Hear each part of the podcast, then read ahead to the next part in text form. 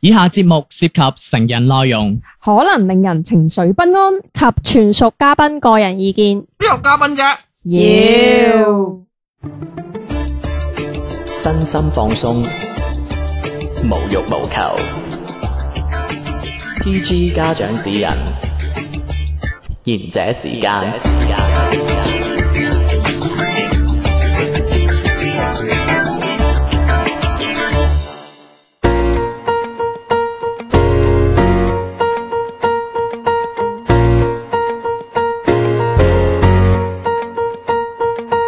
喂，呢度係賢者時間，細佬地地天天。我係小明，我係阿迪加小丸，小丸呢只咁嘅嘢咧，今日依然係 no show 嘅。係咁，我又決定咗啦，只要佢唔喺度，哇，你冇咁講，唔喺現場啫，係唔喺呢個廠。廠，不在床，不在床正在 唔係我，唔係我哋決定咗 啦，我哋決定咗啦，只要小丸佢 no show 一日，係我哋就講佢係一個決唔定。係小遠一唔喺度我就牛噶啦，係啊，你佢負責牛啊都嘛，話有路噶唔啦。係啊，佢負責牛，咁我嗰啲牛就過咗俾佢啊嘛，你再賴啊，係啊，你再賴咁，唔喺度梗係賴噶啦，喺度梗係唔賴得噶啦，最衰就係小丸。問佢自己蛋頭 未？唉，有啲牛 啊！咩又唔好怪佢未寫俾佢。 嗱，咁我哋今日喂，真係講一講啊！喂，佢除咗成日 no show 之外，有冇啲咩缺點咁樣啊？嗯，大食咯，大食咪上一集講咗啦，為人厚顏無恥，最緊要嘅係佢厚顏無恥之餘，佢男朋友依然咁死心塌地，死咩死 死心塌地。 喂，我啊戴住個耳塞就話啫， 我驚我驚俾人打 啊！佢翻嚟會打我啊！嗱就講佢厚顏無恥嗰頭就 算啦，一一集講啲啦。佢因為佢請咗成個月假， 喂咁喂佢點厚顏無恥法咧？可唔可以講啲實實例俾我聽啊？你係接觸佢最多啦佢對我還好喎，啊係咪？係即刻話係尖啊計，佢次次飲奶茶係冇諗過要俾錢㗎。呢個我之前講過嘅。咁其實佢都冇乜缺點。啊因為我哋之前去台灣旅行，咁誒、呃阿爹爹就會同阿監仔一齊飲嘅係，咁我同小丸特夾硬要飲嗯嘅，唔係佢係從來冇諗過要俾錢。係啦。然之後我每次買珍珠奶茶飲呢，佢就會同我講。台灣啲珍珠奶茶咁大杯，你一個人飲唔晒嘅，不如我哋一齊飲一杯啦。咁佢爭在潛水同佢用一個氧氣筒㗎啦。係啦，跟住我啱啱俾完錢之後，我發現人哋係整好我嗰杯珍珠奶茶咧，係佢已經啜晒珍珠啦。哇，咁又誇張，剩返啲奶茶俾你係嘛剩返啲奶啊，咁又誇張有啲嘢。唔係主要佢佢個人啊，喂絕絕對唔係詆毀佢啦，嗯唔係話佢厚顏無恥嘅，就係佢我真係未見過一個咁窮嘅人，嗯。真係第三世界院嚟嘅。但係其實我想講，佢 gap 埋好多錢噶，你講嘅啫， 你講嘅啫，但係我我唔清楚啦。但係一個咁，但係我又好好理解呢個人嘅喎，因為一個咁富有理想嘅青年咧，係通常都係咁孤寒嘅。但係佢台相機同佢啊，佢行出嚟個行頭贏晒唔我喎。會啊，嗯佢其實都着得好普通啫。哦，咁你又唔可以以貌取人，我正想今日想講嘅話題就係、雖然啊，我哋對小淵有種種嘅偏見，兼且佢其貌不 揚，唔係啊，講得出係啦，佢其貌不係揚啦啊我。真係但係但係我哋知道佢係實在係一個有料嘅人嚟噶嘛，係係咪？咁所以我想今日講一講有冇啲以貌取人嘅故事啊嗯最好啊翻 車啦，係嘛？咁你哋有冇啊？工作中或者生活我中從有，來都唔以貌取人噶，其實工作上有從來你確定？我一線同人。你啊佢，呢佢呢一句話已經係最虛偽嘅説話嚟。喂嗱，我真係事實，我啊真係你外貌協絕對係以貌取人啦，好 冇？你你 你驚啊！我拜你㗎，我都 係。你絕對係以貌取人嗰個嚟嘅。唔係先，你而家係唔係你嗱講你講晒我哋兩個，你講 我句你先，講先。如係果有個馬佬同你講。佢嗯同你講迪迪啊，其實咧，我睇女仔咧，嗯個內心靚啊得噶啦。嗱，你真係提防呢個人， 你真係假啊提嘛防呢個人，嚇唔係假，係嗯佢係基噶，唔係唔係唔一定嘅，真係假嘅。嗱，我真係同你講，馬佬嗯大部分啦嚇，嗱，係我我廢我唔學成龍大哥，係大部分啦，係你話唔睇樣我唔信嘅，或者真你係係爾康咧，誒個鼻個窿大。我覺得麻甩佬唔唔唔睇樣係假之餘，佢仲會睇埋胸同埋腿身材都 OK 腿係啦，嗯唔胸同係嘅，腿唔係嘅，有啲真係唔會好着重，有啲真係好睇樣啊。同埋咧，我有個 friend 嗱，我遲啲再 share 呢個故事俾你知啊係佢同我講話佢咧一直相睇都唔啱啊。嗯，原因係咩？佢話咧，佢淨係食死一個 type 嘅咋，你個 friend 就係淨係食死一個類型。係佢有目標啊嘛，有個目標性啊嘛。即即係例如啊，係即係例如。即係譬如一米八幾唔多？係呢個意思，係佢係講得好，佢話我淨係中意呢種樣啊，吓整出嚟咁㗎窄！啊？咁係啊好窄。跟住我同佢講我話喂咁咩樣啊咁樣，我話我話都係嗰啲樣啦，靚樣啊嘛咁樣。佢話其跟住佢又俾咗幅相我睇，劉嗰佩玥個係我 嚟嘅。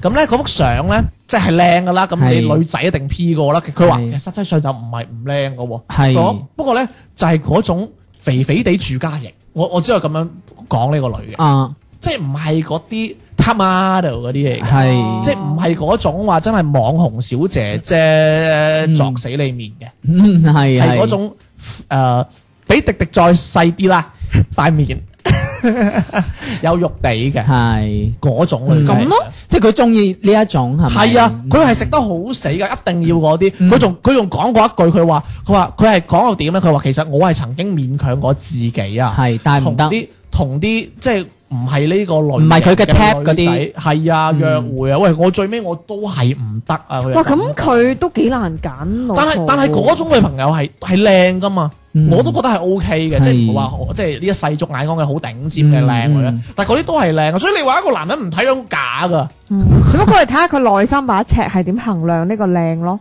係咯。嗯所以你話以唔以貌取人，以硬啊，以康，因為以 硬，以硬取人，喂咁正常，因為你第一眼就係睇樣先。係我同你講，小明一定係以貌取人。所以係啊我好我真係想，啊所以我真係係好啊想知道迪迪啦。我都聽咗你故事先，係啊，我我因為我係外外貌協會嚟㗎，絕對啦，因為我自己誒、呃都係面對客戶嘅，咁我有時見到有啲即係可能生得比較普通嗰啲咧，就即係同埋身上可能就係你，你唔使坐咁 遠。我呢啲唔喐嗰啲咧，就好明顯係睇上咗我嘅。嗱，首先佢可能誒呃冇執過啦，即係可能唔係執得好正嗰啲點解啦，冇執過先？即係披頭散即髮，係冇整啊個胸，油淋淋 嘅。唔唔分男女嘅，即係譬如可能佢裝出去或者嗰啲髮型，即係都可能冇點樣，即係靚靚啡啡，有啲比較隨便。咁然之後個樣可能又生得比較平一庸般，係平庸嘅。唔好講得咁一一般咁樣啦，係咁然之後你就會覺得哇，我好想快啲搞掂，即係做完呢個客哦，我我你快啲，唔該你即係得啦，你 快啲扯。各位觀眾，我哋小明其實係做技師嘅，佢係三號按摩技師 孖㗎。八，咁有時如果接孖八紅係啊咁，如果有時見到啲譬如好好啲，即係譬如嗰種感覺好啲嘅話，就唉又想接得耐啲咁樣，哦係唔咯係㗎，你講嘢都温柔啲㗎。係你係你啊見，過我對 黑㗎？你見過我對黑㗎？點啊，孖九？唔係，主要係咧嗱，我我嘅我從事嘅職業好難講，反正我從事嘅職業係有時有啲嘢其實係可以唔使揸咁正嘅，嗯係好明顯我係喺餐廳落單㗎啦。嗯嗯係。講講笑啫，哦係餐廳落單大碟啲， 唔係嗰啲啦。即係反正我係可以，即係其實理論上係我係要揸車嚟做嘅。嗯咁但係有時有啲嘢你係可以方便到人哋嘅。係如果我見到嗰個係靚女，係或者係有啲我比較順眼嘅男仔，嗯。我係嗰個尺度係可以有時有少放少寬寬，少係啦。，嗯會啊，即係有時可能誒、呃有啲嘢係其實唔使咁嚴嘅。嗱我舉個不過你哋還好嗱，我我舉個例子，我舉個例子，迪迪啊，例如啦，例如我係做茶餐廳啦，嗯，咁如果我見迪迪係真係啊靚女，我俾多有塊豬扒你咁我樣，又傾兩句唔止啦，哦，仲可牛以扒，仲可以記帳，哇係咪？啊？ 我想講一樣嘢即喎，即係你會俾啲着數人哋噶嘛，係即係等人哋就啊對你記住你係嘛？即係唔係話留低一個印即係唔係象，話記住，只係我覺得人就係、係人就係一個尋找靚嘅動物嚟㗎，嗯，因為你你逼自己中意啲核突嘢係好反人性㗎嘛，哦你係唔會對住個口吐白笑㗎嗯嘛。唔怪得知咧，前段時間前兩日我同我同事去茶餐廳食嘢，然之後我 咧唔。想聽，我唔想聽我聽佢講到前邊，我就知佢想抄我嗰嗰段説唔話係。啊，我係想講，我哋換一換，你換大家樂得唔得？我去茶餐廳食嘢真㗎換麥當勞得唔得？啊真㗎，我就覺得好奇怪。怪。我同事我同事問，係我同事問嗰個誒服務員就話：誒靚仔啊，我奶茶飲完可唔可以有得續杯啊？咁係 咁過分都講得出係啊，跟住阿靚仔就話。佢一定點買啦？唔咁啊係唔係，佢就話，跟住我同事就我哋都係熟客嚟㗎啦，成日都嚟食咁。跟住嗰個誒，即係嗰個肥仔哥哥就冇問 題，你兩個都認好淫啊！佢得。個樣， 死淫敵。係，跟住跟住嗰個啊你誒，有冇着超短裙啊？嗰日唔記得，我幫我幫我俾個台階你落 啊！我我着長衫工衣啊，哦，就係仲揞埋塊面 嘛，所以聽到你把聲先捉杯俾你，你想點啊？跟跟住咧，跟住咪續杯咯，可以哦係啊哦，，咁咁係係咪你嘅淫威啊？係咪你嘅餘威？sorry，你 嘅餘威啊？余 威啊關唔關你事啊？余威啊唔係我嘛話，關唔關你事啊？你覺都得？關關地 㗎，唔係，我覺得真係好辛苦啊！我想 知。喂，你諗下嗱，佢喎，攞我嚟過橋就算。茶餐廳奶茶可以續杯喎，佢唔改，佢唔改啊！佢個橋段都唔 改啊！佢可以話喺麥當勞俾個魚柳包，俾多個魚柳包佢嘅啫，係咪先？佢唔改嗰下係好令人生氣，最重點嘅係人哋嗰個肥仔哥哥撩我哋啊，仲還肥仔添，好唔俾面㗎！啲收兵嘅邏輯咪咁樣，死肥仔，求我癞蝦毛真係天鵝肉。 絕對冇啲咁嘅事。喂咁你你頭介紹嚟識下啦，我都係肥仔啊，乜嘢啊？跟睇唔起邊個哦我啊？哋我哋就同佢講啊話，誒都係熟客啦，咁以後我哋嚟食嘢嘅話咧，咁誒加啲份量點啊，冇問題啦。佢話點冇啊問就整呢題，條 褲啊，死加啲份量，你份量仲唔夠？ 其實都即係攞到着數啦，係啊梗係啦，其真實唔會係其實㗎其實真係唔係呢個唔係話以貌取人定係點樣，其實呢個就係好普通嘅一個人性嘅一個咪嘢。其實都係作為一個自己一個優勢咯。而且我想講頭先你哋兩個講嘅嗰個都係你哋去，即係有人嚟揾你哋辦事啊嘛。嗯係我哋呢行嘅話係我哋即係服務啲客户嘅，係係啦，一零零八六你知噶啦，嗯我哋啲低層係嘛，係，喂，唔係啊！咁你都聽睇唔到樣如㗎果嗰個啦人，如果嗰個人嚇，例如咩？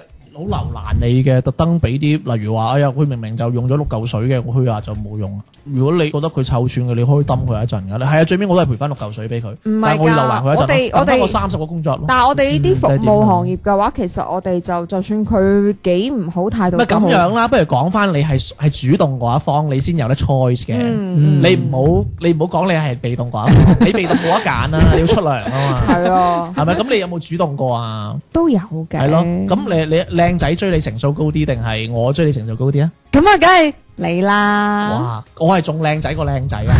咁佢仲咪以貌取人咯？佢話晒都方中 Sir 啊， 周杰倫咧，我唔使講啦，梗係周杰倫佢仲係啦公。主眼你冇啦嘅係啦， 佢仲公主眼你錯，主要係你唔識彈鋼同埋琴，冇才華。你手指 短，你短，我手指短，你知唔知我師承加藤？你短啊！幾深啊？有我冇冇十八 cm？我沒有六尺高，但係我會待 你好。唔需要噶啦，深就得噶啦。你短就得 啦，手指喎、我講緊你短就輸唔係身高喎咗啦。六尺喎、你識唔識度㗎，大佬啊？六尺喎、O K，咁咪冇計，佢冇佢冇乜 知識。 你唔識得手吓彈鋼琴 啊？唉、算啦，佢連加藤先生都唔識，唔係佢淨係識嗰啲咩東尼 嗰啲，我淨係識木珠圖，係啦係啦係啦咁。咁你嗯即係有冇係試咯，過？喂，你講係下，你話啊你唔以貌取人，你係咯幾，唔以貌取人啊？嗯，我哋呢啲其實冇得以貌取人㗎，因為可能因為習慣咗啦。嗯，係啦，因為學你話喂嗱齋，，習慣咗唔等於你唔以貌取人啊，即係等於你唔中意食豬肉，但係你習慣咗食豬肉，但係你本身你都係唔中意食豬肉㗎喎。嗯，因為其邏輯實我想唔可以講，錯啊我曾經試過習咩有慣一啊次以貌取人，但係結果嗰個人係令到我刮目相看。例如咧，因為我做呢一行嘅話，其實我會成日可能會見到啲客户噶嘛。嗯咁、有一次呢，其實我去到一個誒、呃江門，去到江門呢個地方，嗯係食入江門玩足七日，聽首歌翻嚟玩。人人平等，我不知道我是沒程度，完全學到他的質素，多得你手套。待你多么的好，你是如何殘酷？我是人便有一個用途，猶如品質我未夠級數，要模仿他的好，明白身份最高，人人傾倒，人人都我遇到，若到手便更自豪。他有點事無需宣佈，能數得出也是好，翻版身份最糟，連名字也冇，一切事情都做到，你為何沒有心裝作同情被告？別人只不過靠一款擁抱，但我流盡血汗，亦終敗訴。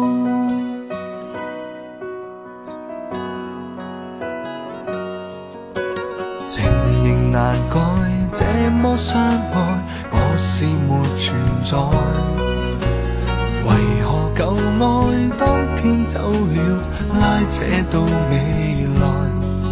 待你多麼的好，你是如何殘酷？我是人便有一個用途。猶如品質，我未夠級數，要模仿他的好，名牌身份最高，人人傾倒，人人都我遇到，若到手便更自豪。他有點事無需宣佈，能數得出也是好，翻版身份最糟，連名字也冇，一切事情都做到，你為何沒有心裝再同情被告？別人只不過靠一款擁抱，但我流盡血汗，贏得很低分數。明明能講分手是我自由，仍然低價地叩首。我要愛你，直至一天你垂頭內疚。名牌身份最高，人人傾倒，人人都愛遇到。若到手，將一直愛慕，他步還留低損耗，何解我肯修補？翻版身份最糟，完全沒法討好，靠異性想做到，你為何沒有心裝再同情被告？若能欣賞這替身的擁抱。让我流尽血汗，目标达到，我便能做到，忠于自己命数。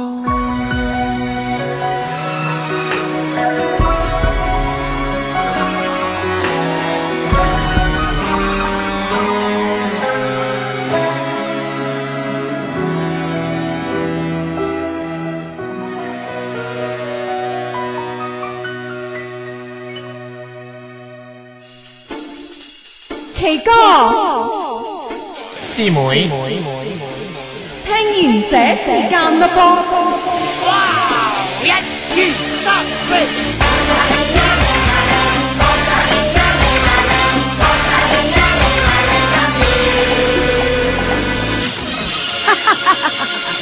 各位观众，我就系、咦，有乜解救係女人聲嘅？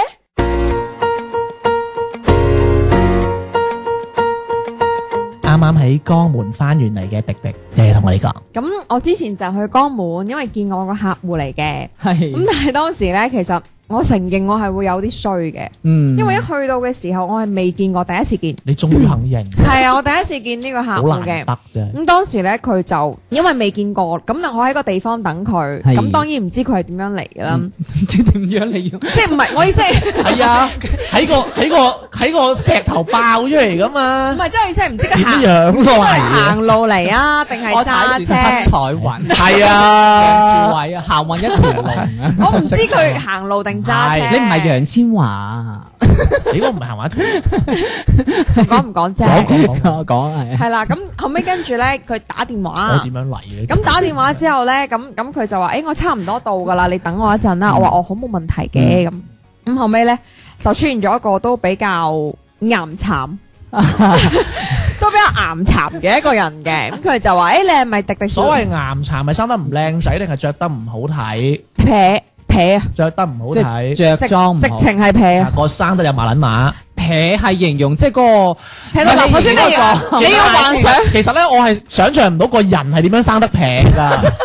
冇打肉毒桿菌，哦，明唔明啊？ 即係冧晒啊！啲人但係唔口味係嘛係誒，即係例 如。誒嗱，我咁樣形容啦，你哋男男人有時候見到會有啲男人係嗰種油咧，油到係一條一條啲頭髮，但係又唔係好冇洗頭，唔係好多頭髮嘅，即係冇秃秃地噶啦，就得得翻頭冇洗頭， 係啦兩條。 六個字可以講完嘅嘢，佢可以搞咁耐 嘅。咁我唔係咁好意思啊 嘛，話晒你都係咁，我咪又知係咪先？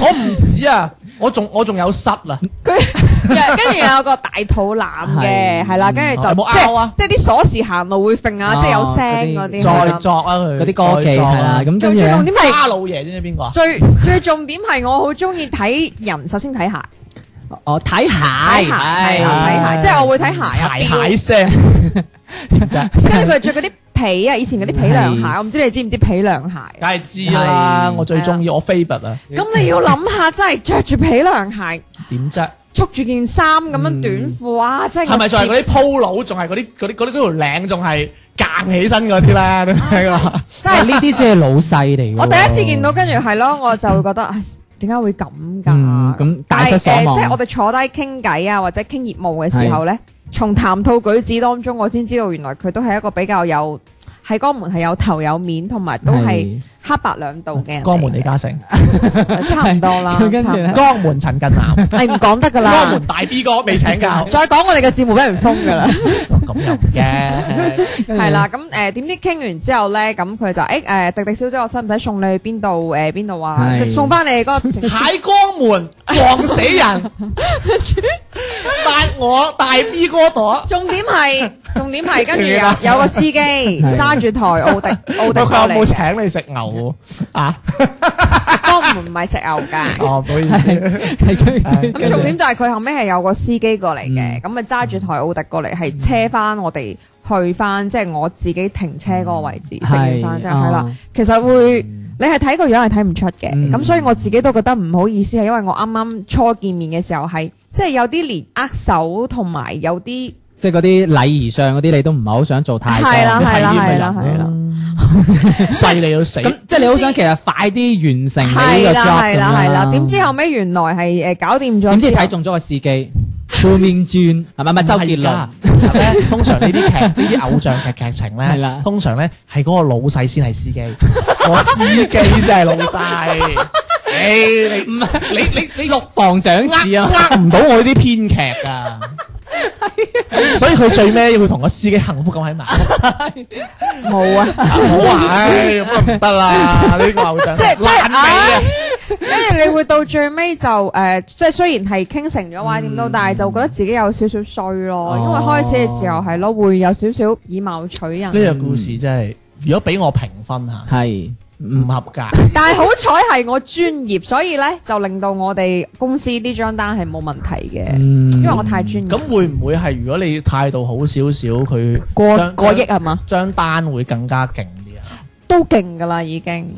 嗯，其實我又咁樣講嘅，如果你係講一啲工作上嘅嘢，嗰啲專業性，你一定要做足咯。嗯你做足，但係你個內心係咪咁諗，嗯就係係一個問題啦。所以其實誒、呃我覺得你呢個 case 應該係你流於表面嗰一陣，應該都係尊敬嘅。啊 你暗嗰陣唔尊敬，可能有時好多呢個社會都係先敬羅衣後敬人啊。係哇！但係當你真係見到油淋淋，然之後啊，真係個個嘴巴上面仲有粒好大粒嘅，係哇！嗰啲有毛毛喂凸出食嚟物嘅啊，。嗰啲叫男兒口大食窮郎。我相信如果小明食四見到呢方個人，小明一定反白眼，覺得我講下即係關於你哋呢一種誒以以貌取人啊啦，我講嗯係一講好嘅方啊面啦。嗯你點就解我哋唔好嗎？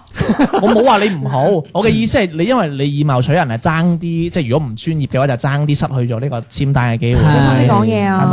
咪驚冇驚打我笨，即係咁樣。我講一講啦，我以前係做大賓館，大賓館咧有個職業咧就叫行李員，我以前係做過行啊行李李員幫人攞掉行哦李哦哦幫人攞行李嘅。哦，咁其實行李員佢點樣係點樣做嘅咧？其實好簡單嘅，你行李員你嘅底薪係好少，可能得個一千蚊啊，或者一千蚊都唔夠嘅。嗯咁你係靠乜嘢嚟攞即係揾得咁多嘅錢就要靠 tips。嗯，最簡單最簡單嘅方法就係攞 tips。係咁攞 tips 係點啊？我見到小明，我幫小明攞 行李，跟住佢 check in check in 完之後上房，我將呢個行李送俾小明。係，跟住如果小明覺得我係送冇得好嘅喺呢個階段，佢、嗯就會俾一個叫小費嘅嘢我啦。係呢個好容易理解啊。咁如果我哋作為一個 bell boy，點先可以攞每日攞到最大最大嘅小費？嗯咁呢個就係我哋嘅策略嚟噶嘛。嗯好、簡單，如果小明係俾十蚊，迪迪呢一嘴係俾廿蚊，咁、嗯我同邊個攞啊？係我梗係同迪迪攞啦。係，但係冇人呃黑咗一個客額頭度話，我俾幾多錢我俾幾你啊多錢噶嘛？同埋有啲仆街係唔俾噶嘛。啊 sorry，我我好似我咁呢啲唔係係啊，係啦，咁我哋俗稱嗰啲嘢叫炸彈，嚇炸咩啊？炸彈，哦，即係你唔會幫小丸攞噶嘛，哦，即係食炸糊啦係啊嘛？係啦，你唔會幫小丸攞行李噶哦嘛，嗯係啦，我哋嗱我唔會講太清楚啦，反正我哋會有一套辨別，嗯係呢個係炸彈啦，嗯俾十蚊啦，俾廿蚊啦，或者俾一百蚊哦，即係有嘅，級別，我哋唔係係我哋一個對呢個人嘅睇法，嗯，係其實講句通俗啲就係佢着乜嘢，嗯佢用乜嘢夾，嗯佢係咩國籍嘅人係， ，OK 嗱我 for example 啊，日本人一定唔攞。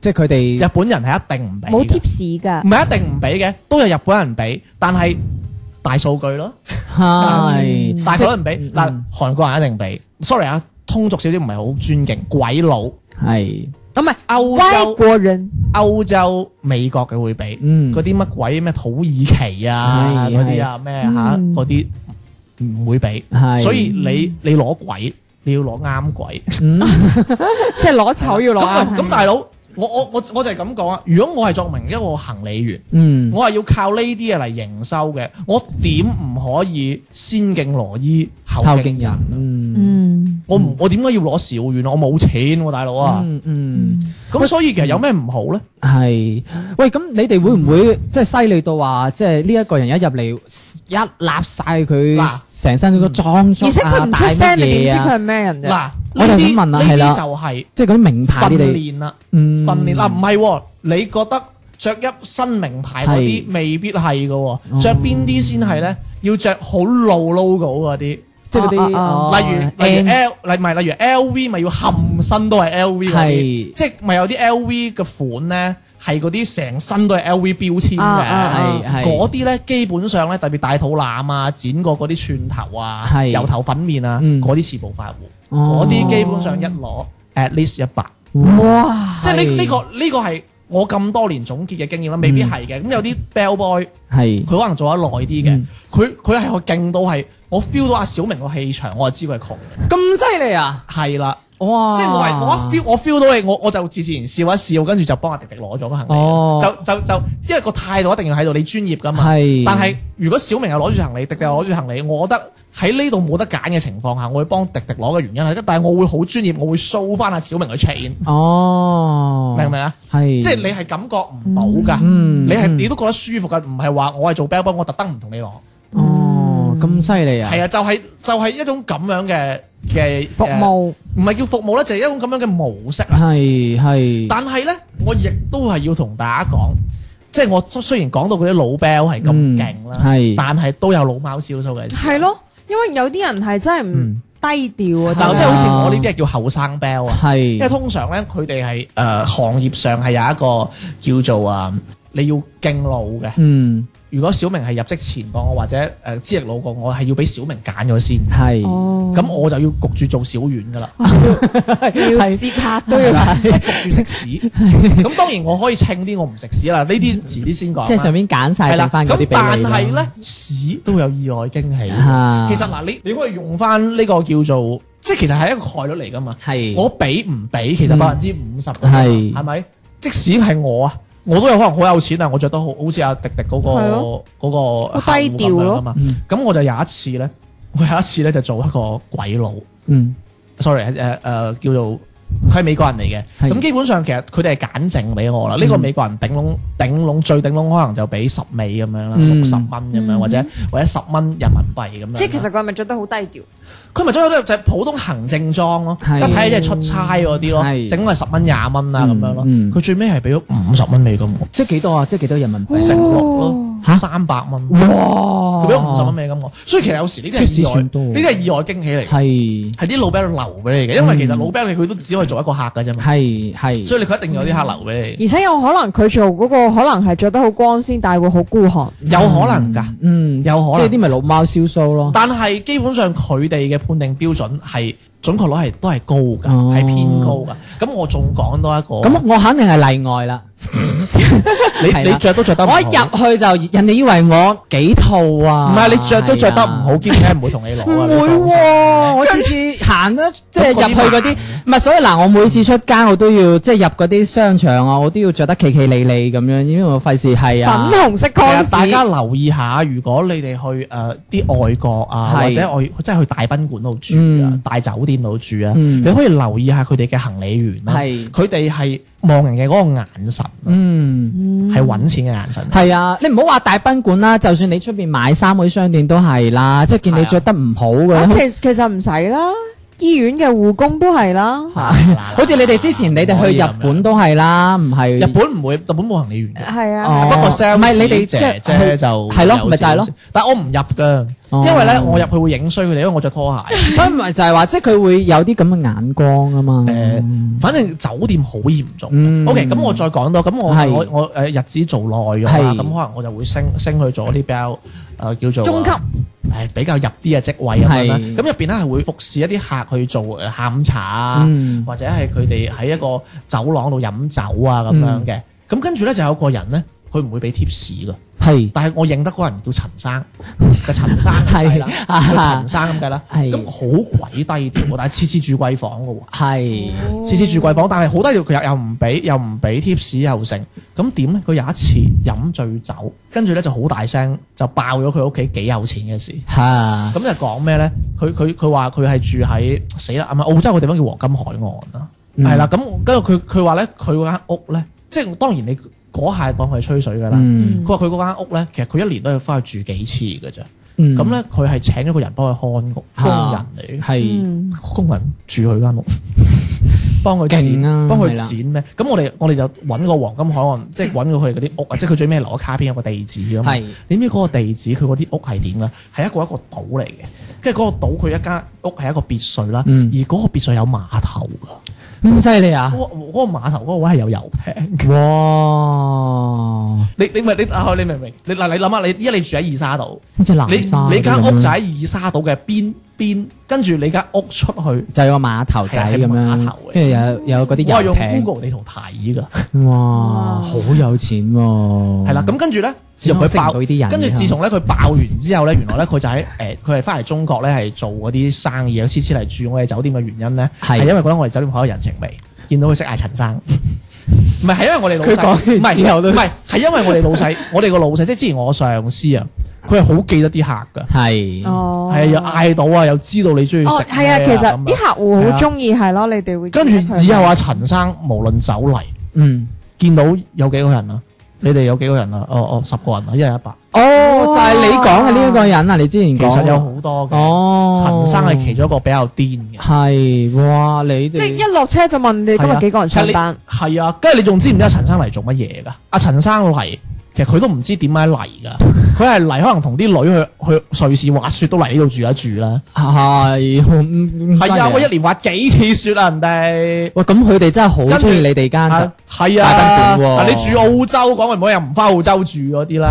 喂， 唔係真係有時你唔係好明，即係哇！你真係睇唔出㗎，就係一個好瘦、嗯，好瘦，即即係係衣着總之冇冇佢嗰個咁舐啡嘅，係衣着係整潔嘅，嗯係商務 feel，但係係休其閒啊實其實商務咧，而 feel 家嘅啲人係越低調，反而越有錢和港嘅。冚珍即係珠唔，係咁講嘅，即係係我會覺得。我會覺得誒、嗯即係你俾 tips，你係禮貌嘅一種咯。係但係好多人就會，我我哋會要用嗰一種以貌取人嘅方法嚟揾更多嘅錢，無可厚非嘅。嗯但係陳生呢一種做 bell 用 bell boy 嘅呢種方法係永遠揾唔到，永遠揾唔到，嗯因為係一槍過噶嘛，嗯嗯，係咪、？但係以我老細嘅呢一種記住人個名，係要慢慢發掘就發掘到。係所以人哋其實高你話招，所以其實你話誒誒以唔以貌取人啊？點樣誒？呃咁、當然係睇你即係點樣去對待呢件事啊。嗯，即係係有好有唔好，但係最好都唔好以貌取人啦。係咪難啲，咁講翻有冇戀愛嘅嘢先以貌取人？小明一定有。唔係，我想聽聽女仔啊，因為有個女仔話佢唔以貌 取人。喂，你緊係咪真係唔以貌取人？絕對唔會啦，嚇我係唔會唔以貌取人，哎，好在你我補我下想啫。兜翻佢啲男朋友都 好靚，係啊，我啲男朋友都好靚仔啊，唉，唔係佢之前睇誒俾我哋睇過都 O K 嘅。啊俾你睇嗰個係最入噶咯喎，嚇，周杰倫啊嘛，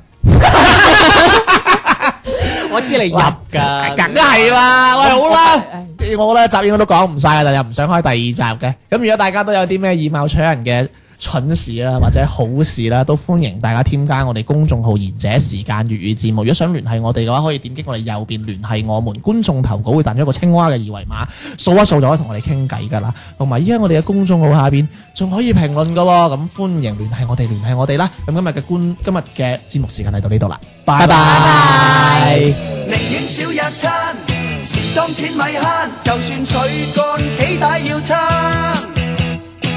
如果識着衫，嚟晚沖正班，做嘢亨通包冇話難。人人無論富或貧，都要曉得裝下身。只要着得好款，開聲屋到震，有冇現款冇人問。皮鞋明亮冇滴塵，記住領呔花要新，棍劍步尖沙咀通街光棍，皆因先敬我以後敬人。啦啦啦啦啦啦啦啦啦啦啦啦啦啦啦啦啦啦啦啦啦啦啦啦啦啦。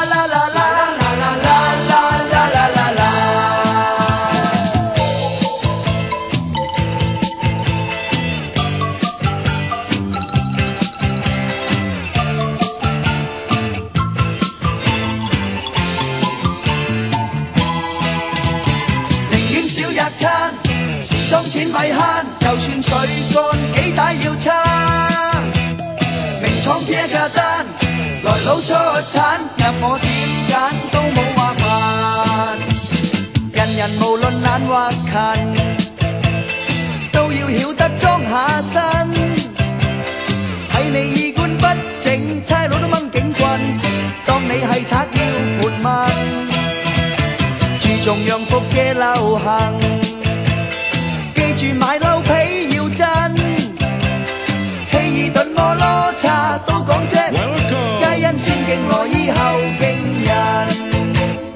寧願少一餐，時裝錢咪慳，就算水乾幾大要撐。